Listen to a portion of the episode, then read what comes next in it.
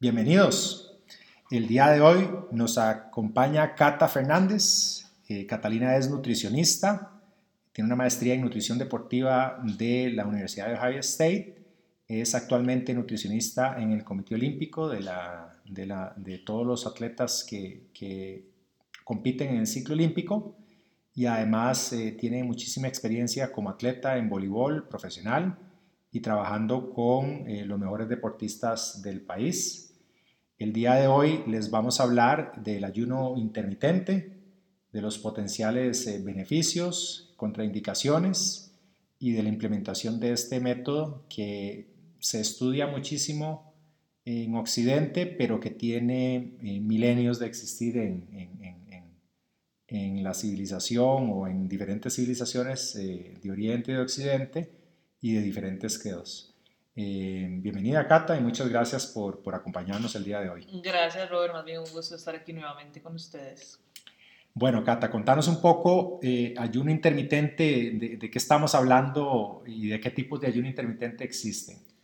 Yo creo que es una gama muy grande, ¿verdad? No, no podemos centrarnos a que el ayuno intermitente es solo una cosa. Ah, como dicen, el nombre es, es esto de incluir periodos de ayuno, ya sea por días o por horas, dentro de los días o las semanas. Entonces podemos hablar desde em, incluir dentro de tu semana un día completo de ayuno o podemos estar hablando de que escoges dentro de las 24 horas un periodo también que no vas a, a comer nada, por decirlo así está el... Es el más común, tal vez, el 5-2. 5-2 tal vez, ¿verdad? Que, que, se come normalmente 5 días y durante 2 días se restringe la cantidad de calorías. No es ayuno completo. Ajá, pero, se baja bastante. Pero se baja bastante. La cantidad que se come. Y luego también podemos ver eh, otros casos que son más... Eh, asociados a las religiones, ¿verdad? Sí, en, periodos como el, el Ramadán, los ayunos previos a Semana Santa, en los católicos. En, en las eh, religiones de Oriente también hay muchísimos. Yo creo que todas las civilizaciones en, realidad y las culturas exacto. Están, tienen alguna relación con el ayuno, ¿verdad? De alguna forma, porque era visto antropológicamente o históricamente como una una, una, forma de una especie de sacrificio, una forma también de limpieza. de agradecimiento. de agradecimiento, entonces tiene un componente sociológico, ¿verdad? Vamos a entrar ahora en un tema un poco más eh, eh, sociológico, antropológico, y es explicar cómo es que el ser humano utiliza diferentes fuentes energéticas eh, o sustratos energéticos para, para, vivir, para mantener su función eh, típicamente tenemos eh, carbohidratos almacenados en, el hígado y en, y en músculo y también tenemos grasas eh, que están principalmente en el tejido adiposo. Sin embargo, imaginémonos hace 50, 100 mil años que todavía no habían humanos en América, pero estaban la mayoría de ellos posicionados en África del este y eran, eran perdón, recolectores y cazadores. O sea, tenían acceso bueno, imagínate vos a qué tenían acceso los cazadores, ¿verdad? Exacto. Y los y, nómadas. Y nómadas. Y, Exactamente, me muevo tal vez hacia donde está el, el alimento. Justamente, y completamente naturales, ¿verdad? Y de grasas eh, y, proteína animal, ¿verdad? En lo que cazaban, un poco los frutos y los, los vegetales, las hierbas, ¿verdad? Semillas. Las bayas, semillas. Y tal vez más al norte y más al sur, en, Alaska y todo, era pura eh, grasa de focas. Exacto, de origen animal. De origen animal. Entonces, tal vez el común denominador es que el ser humano cazaba, pero también era cazado. Sí. Entonces, en algunas posiciones tenía periodos muy largos en que no tenía disponibilidad de alimentos. Y la naturaleza evolutivamente nos dio un mecanismo para poder vivir con alguna fuente de energía. Y esa fuente de energía se llaman cuerpos cetónicos. Luego de aproximadamente 24 horas de no comer nada, eh, de que nos persiguiera un mamut o qué sé yo, un tigre, y estábamos ahí huyendo en un árbol esperando a que se fuera, teníamos una, un tipo de grasa disponible que luego de 24 horas se expresaba y nos mantenía vivos durante un tiempo y alertas. Y eso que dijiste, dijiste alertas es especialmente importante.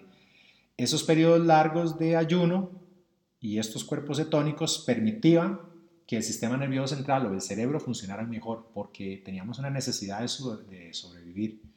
y creo que va a ser muy importante en nuestra discusión porque es uno de los principales beneficios que tiene esta estrategia de ayuno intermitente sobre el sistema nervioso central, ¿verdad? Creo que es mucho, de verdad, como decíamos, devolvernos a nuestros orígenes como humanos en la Tierra y pensar que no siempre hemos tenido tanto nivel de acceso a la comida tan fácil.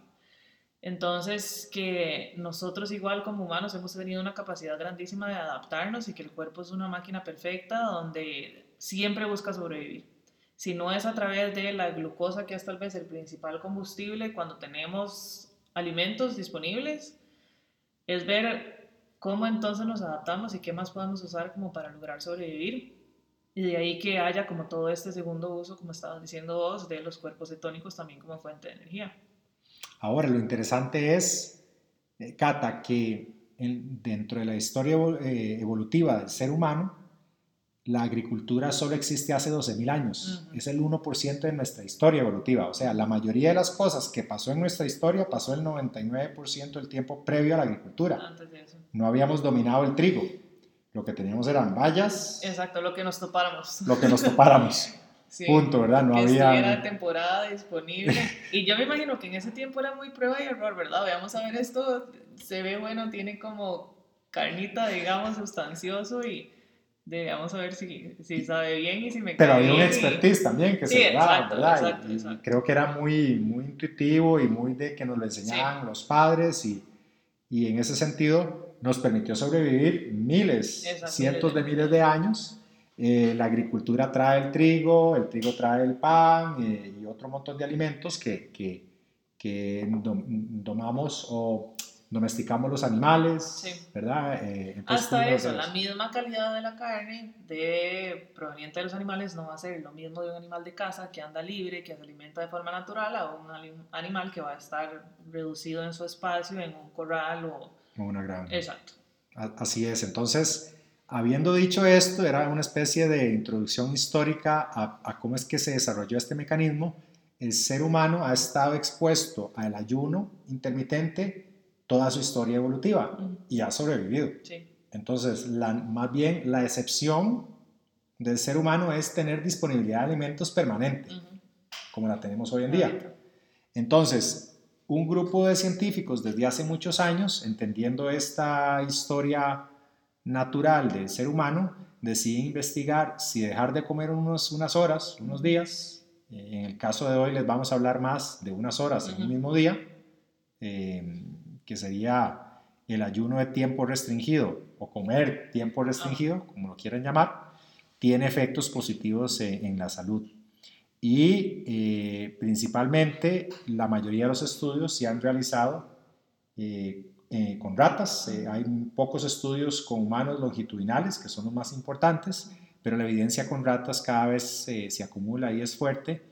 y tal vez, Kat, expliquemos en qué consiste un día, en qué podría consistir y cuántas horas una estrategia de ayuno intermitente convencional de estas que se ha estado utilizando en los estudios.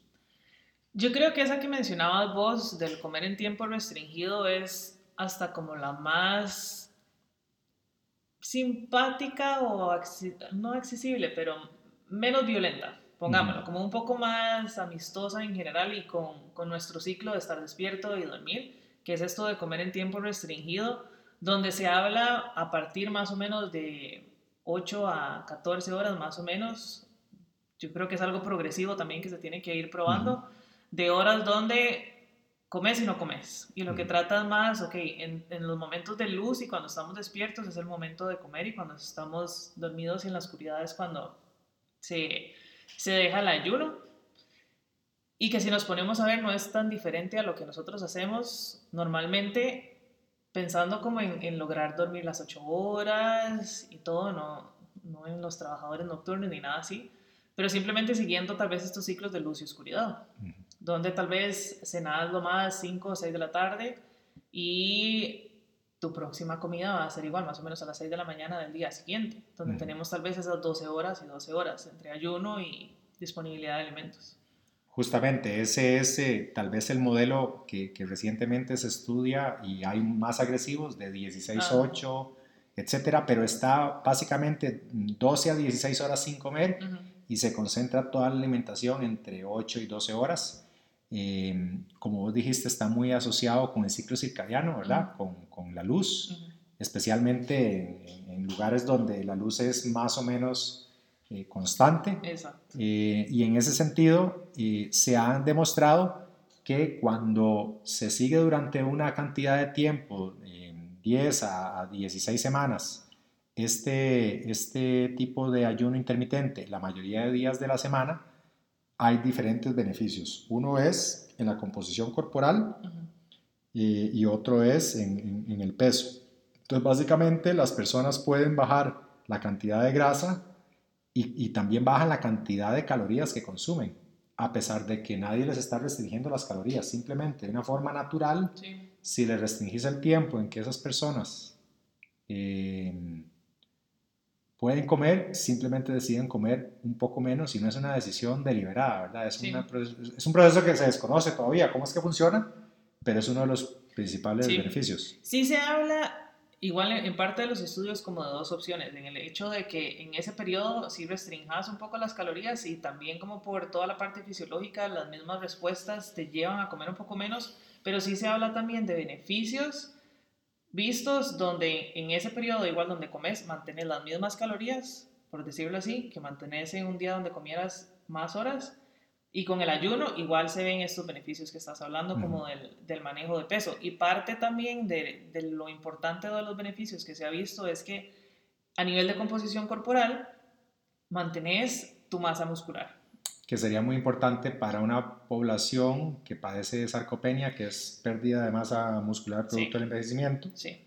Eh, o para, digamos... En personas obesas, igual. Al final recordemos que el, que el músculo es nuestro tejido funcional, es nuestro tejido activo y el, el, tejido graso viene a ser un tejido más como de, de reserva. No tiene pues gran actividad y una actividad positiva. Tal vez con un exceso de grasa más bien vamos a tener como ciertos efectos fisiológicos negativos.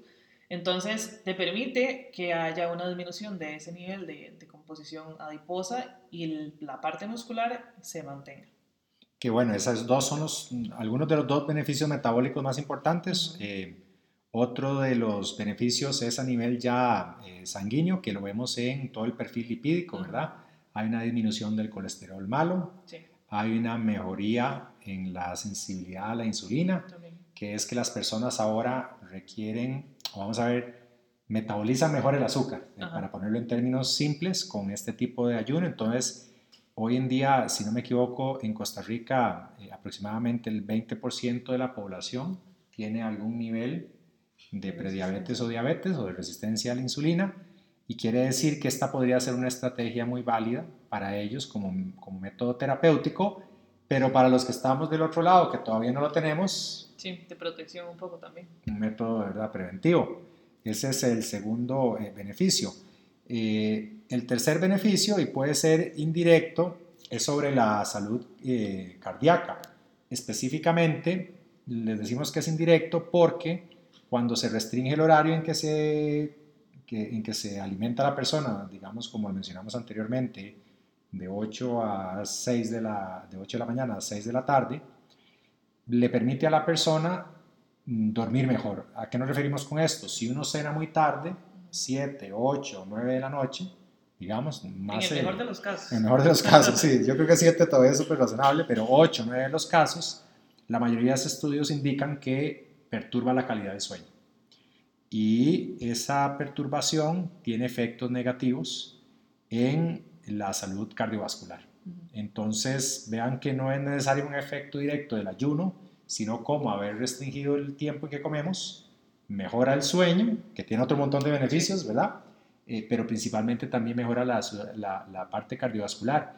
Y Cata, vos nos podrías también ayudar un poco en la relación que hay entre sueño y alimentación. Sí. sobre todo, sí, totalmente. Y sobre todo en esto que, que estábamos diciendo, de verdad, en el mejor de los casos, la cena a las 7. Pero muchas de las personas ahora siguen trabajando, siguen haciendo tareas, van a la universidad en la noche, etcétera, y acostarse a las 9 de la noche es una utopía completa.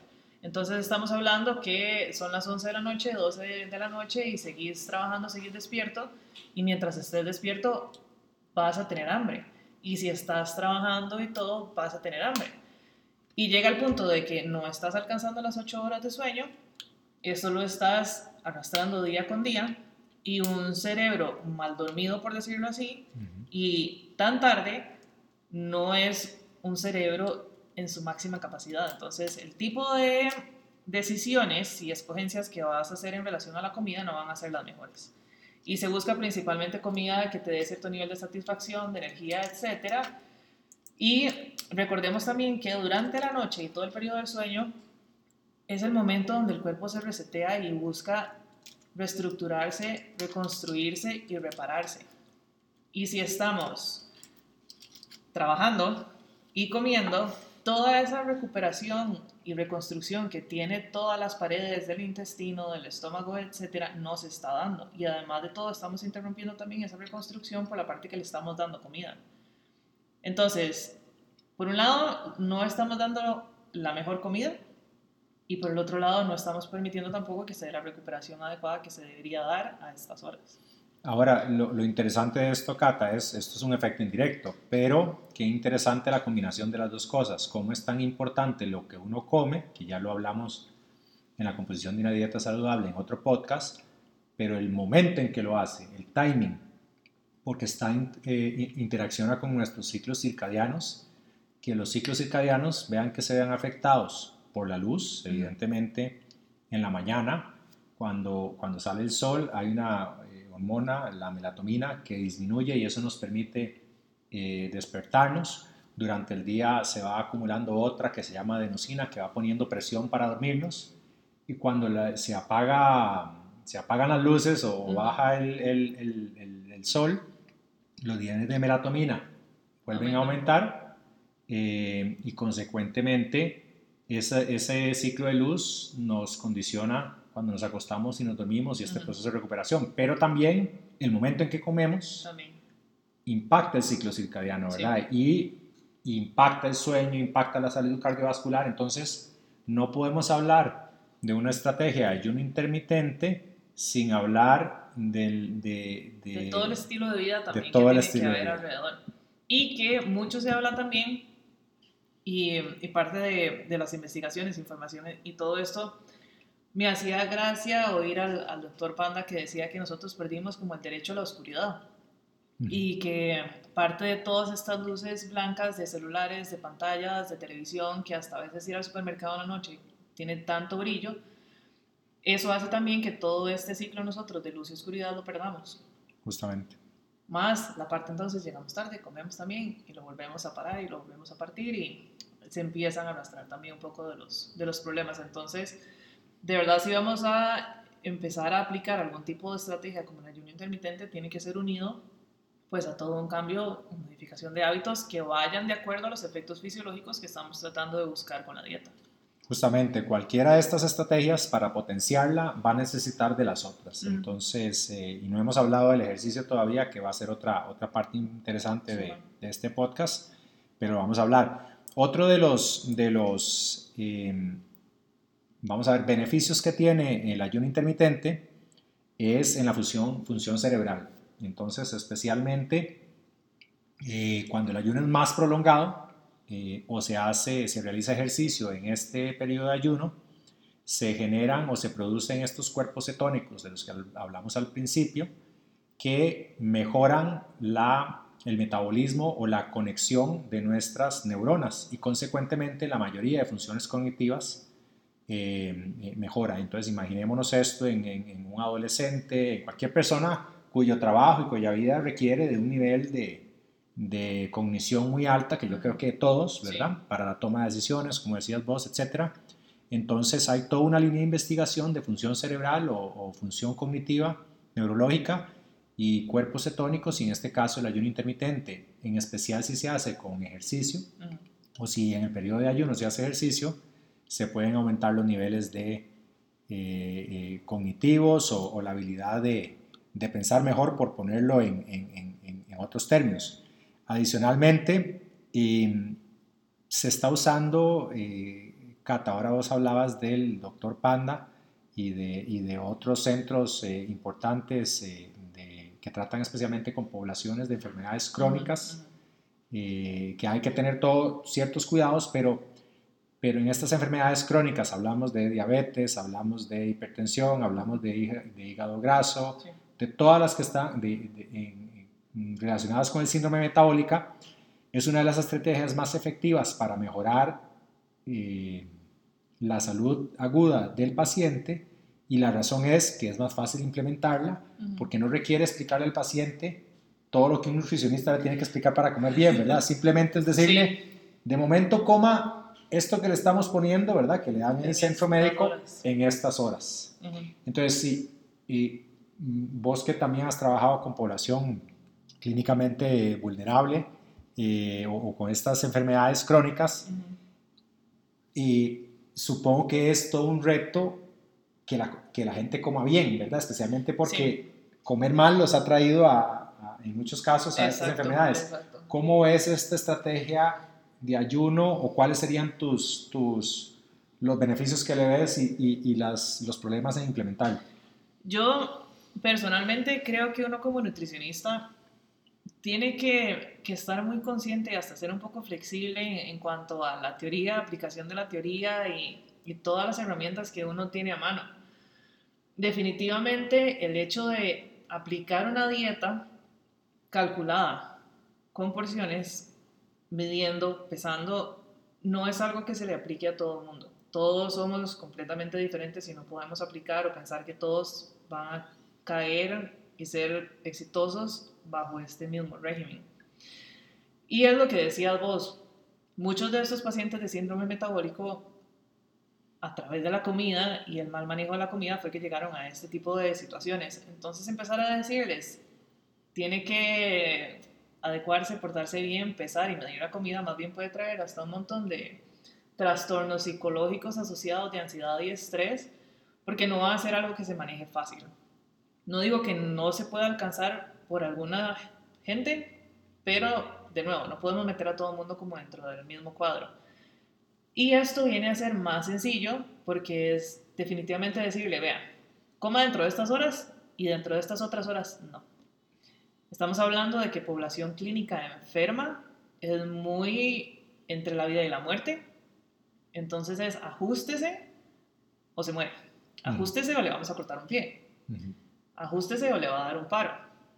Y, y sí, definitivamente un proceso Están motivados para... Sí, exacto, están motivados para, para, experimentar y, y, arriesgarse tal vez a llevar un proceso como este. Tal vez ya han probado todo y tal vez más bien igual, ya han probado miles de dietas, miles de nutricionistas y todos están frustrados. Y esto puede ser una situación más sencilla, más sencilla de explicar, de aplicar y hasta los beneficios pueden empezar a verse un poco más rápido. Y cuando nosotros vemos beneficios más rápidos, también logramos mayor adherencia de parte de, del paciente. Ahora, pero ¿cómo ves el tema de la implementación? Eh, yo creo que la mayoría de la gente eh, se preguntará, eh, me va a dar hambre, no lo voy a aguantar, yo no puedo dejar de comer tres horas. ahorita vamos a hablar de las contraindicaciones, donde, en qué poblaciones en general no, y, y en general si tiene cualquiera de ellas o algunas otras, siempre se hace en, coordinación con, con, la parte médica, pero ¿cómo ves la implementación? Ahora hablaste de progresiva, etcétera. Pensando en esta de, de 12 a 16 horas sin comer y comiendo solo en el otro periodo. Sí, creo que de forma gradual irlo aplicando es la forma, pues, más amistosa, igual con el paciente. Siento que es muy importante el explicarle qué puede sentir. Y el hecho de que sí, es probablemente que durante los primeros días vas a sentir hambre, te fijo. Hay que darle mucho apoyo psicológico, emocional y hasta de la red de soporte que tenga la persona alrededor, donde se le apoye y tratar de ser solidarios y que no esté todo el mundo sentado en la mesa comiendo y, la persona oliendo y viendo toda esa otra parte. Sí, es, es duro y va a ser duro, pero es es esa parte donde estamos hablando de ya condiciones clínicas complicadas, donde es esto o su vida, donde es esto o una extremidad. Y de todo el refuerzo psicológico, que para mí estos casos no tienen que verse nada más por un nutricionista, aparte del médico de, cabecera, también este apoyo psicológico idealmente que se debería dar y también de, de la aplicación a la familia y de decirle, es normal, vas a tener hambre y poder darle hasta soluciones de, ok, si tienes hambre, esas son el tipo de cosas que puedes hacer. Y si la persona definitivamente no, ok, no hizo ayuno hoy, probemos mañana nuevamente. Y probemos mañana y así hasta tal vez alcanzar ya la totalidad de las horas de ayuno que queremos. Ahora, esto es en una población, como hablábamos, que tiene eh, enfermedades crónicas eh, seguramente múltiples asociadas al síndrome metabólico y que están complicados, pero como, una, eh, como un estilo de vida em, también se puede implementar. Y en este caso, a pesar de que la evidencia científica no las ha combinado, en la mayoría de los casos, el ejercicio realizado durante el ayuno intermitente podría ser, y, anecdóticamente y empíricamente, es, es, una estrategia muy efectiva porque reduce la cantidad de horas de ayuno, pero perturba mayor, mayormente la homeostasis en la célula. ¿A qué me refiero con esto? Que, que es, podría ser una estrategia más efectiva, se está investigando, ya se ha hecho con ratas, etc.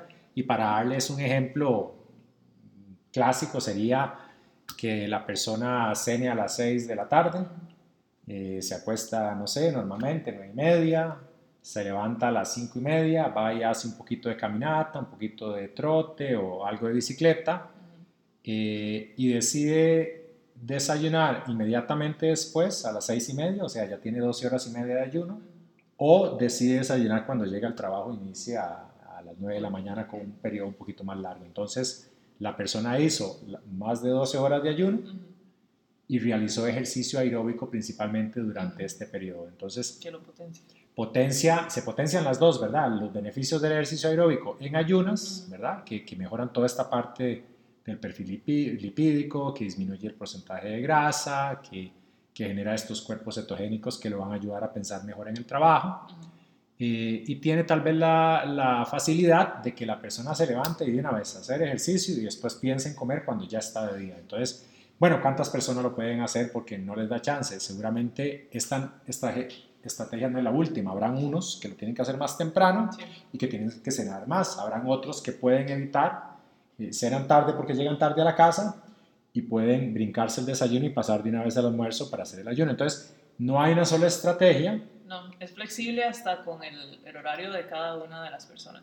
Y creo que en personas saludables, físicamente activas, ahora que estabas diciendo, igual que si voy a tener hambre y toda esa parte de la adherencia, en, en, personas activas, siento que es hasta más fácil porque usted está buscando esto, usted se está sometiendo voluntariamente a esto y no es como algo impuesto. Son más disciplinados. Exacto, entonces la adherencia debería ser mayor porque lo buscaste. Sí, que es lo que pasa, digamos, típicamente en tu caso, en la práctica con los atletas, que este tipo de, de estrategias es más fácil de implementar. Y creo que tal vez como lo dijiste anteriormente, en la población clínicamente vulnerable que tiene alguna enfermedad, en las personas saludables yo aspiraría a 12 horas de ayuno, tal vez inclusive de forma... Eh, Involuntaria, siento que algunas personas ya lo, hacen, Claro, pero que sean más consistentes haciéndolo, que si pueden agregar algo de actividad física en ese periodo sería ideal, que si no pueden entre semana, pues que lo hagan el, el fin de semana Em, y que aquellas que les está costando porque cenan muy tarde, pues tal vez que adelanten la cena, ¿verdad? Porque no pueden hacer nada el día siguiente con el tema del desayuno o del ejercicio y que prueben día de por medio inicialmente como una estrategia, digamos que, que progresiva. Ahora bien, aquí estamos hablando de, em, de la mayoría de la población, pero hay población que es, que es vulnerable a este tipo de estrategias y es importante, o sea, que tiene alguna contraindicación y es principalmente los diabéticos tipo 1, ¿verdad? Tal vez podrías dar una explicación general por qué los diabéticos tipo 1 deberían eh, eh, evitarlo, ahorita lo vamos a ver en, detalle, las eh, mujeres embarazadas, ¿verdad? por recomendación. Sí, por toda la provisión de nutrientes que tiene que tener el bebé. Correcto. Y las personas que tienen algún tipo de úlcera, gastritis o problema gastrointestinal que requieren... Sí, que los eh, ácidos del estómago en el momento del, del, ayuno pueden más bien provocar que esa úlcera sea mayor. Justamente, exacerbar. Entonces, esos son tres casos típicos y hay otros. y eh, creo que es súper importante que lo estés mencionando, porque parte de de todo este tema de las, de las dietas de moda o de estas como diferente tipo de, de dietas y de estrategias, al final es eso. Nosotros como nutricionistas tenemos como una caja de herramientas muy grande. Cada uno de los pacientes es muy diferente y es buscar la estrategia que se le aplique a las características, horario, gustos y preferencias de cada uno de los pacientes. No es que se tiene que promover esta como la pomada canaria, que es la solución para absolutamente todos, igual con las demás dietas, sino es simplemente buscar a quién se le adapta, quién podría obtener los beneficios y poder usar esta estrategia. Y estamos buscando como toda dieta que sea más que todo como un, un cambio de hábitos y que pueda trasladarse al tiempo, que no sea tal vez como algo nada más pasajero en busca tal vez de una composición corporal diferente, sino buscar eh, adherencia y, constancia como un, estilo de vida. Un estilo de vida. Sí, justamente, y para ir eh, concluyendo, yo creo que eh, estoy totalmente de acuerdo con vos en que es una herramienta más. hace falta mucha evidencia en humanos que, que justifique mucho del, de los tiempos, de cómo se puede combinar, de su interacción con los ciclos circadianos.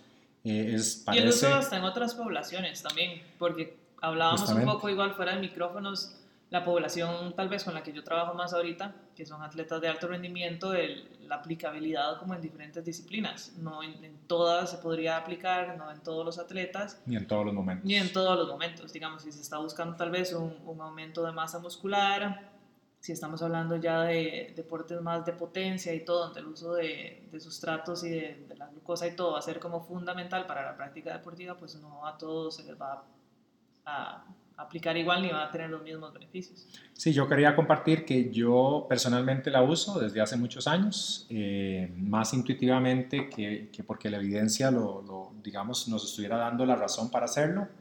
Eh, no ha sido difícil hacerlo, desde 12 horas hasta 16 horas.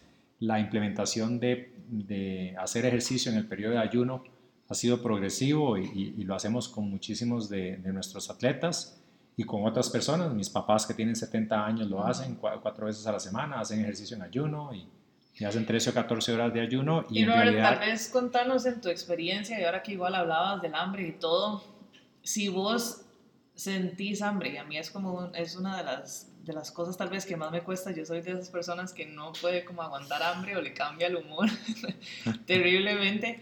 Pero, ¿qué estrategias usas vos o, o cómo manejas o si de verdad llegas a sentir hambre?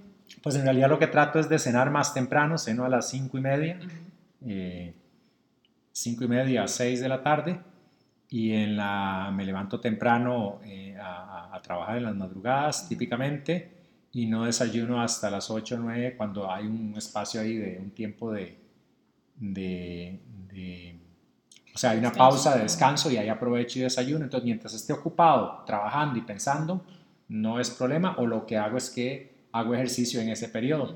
El, el, el, problema del hambre es, vos lo dijiste muy, muy claramente al principio, cuando estás rodeado de otras personas que no están trabajando en nada, digamos, cuando estás en la familia en la mañana y vos estás en ayuno y ellos no. Ah. Te los ves comiendo y, y es súper conductual, no tiene nada que ver con que te dé hambre.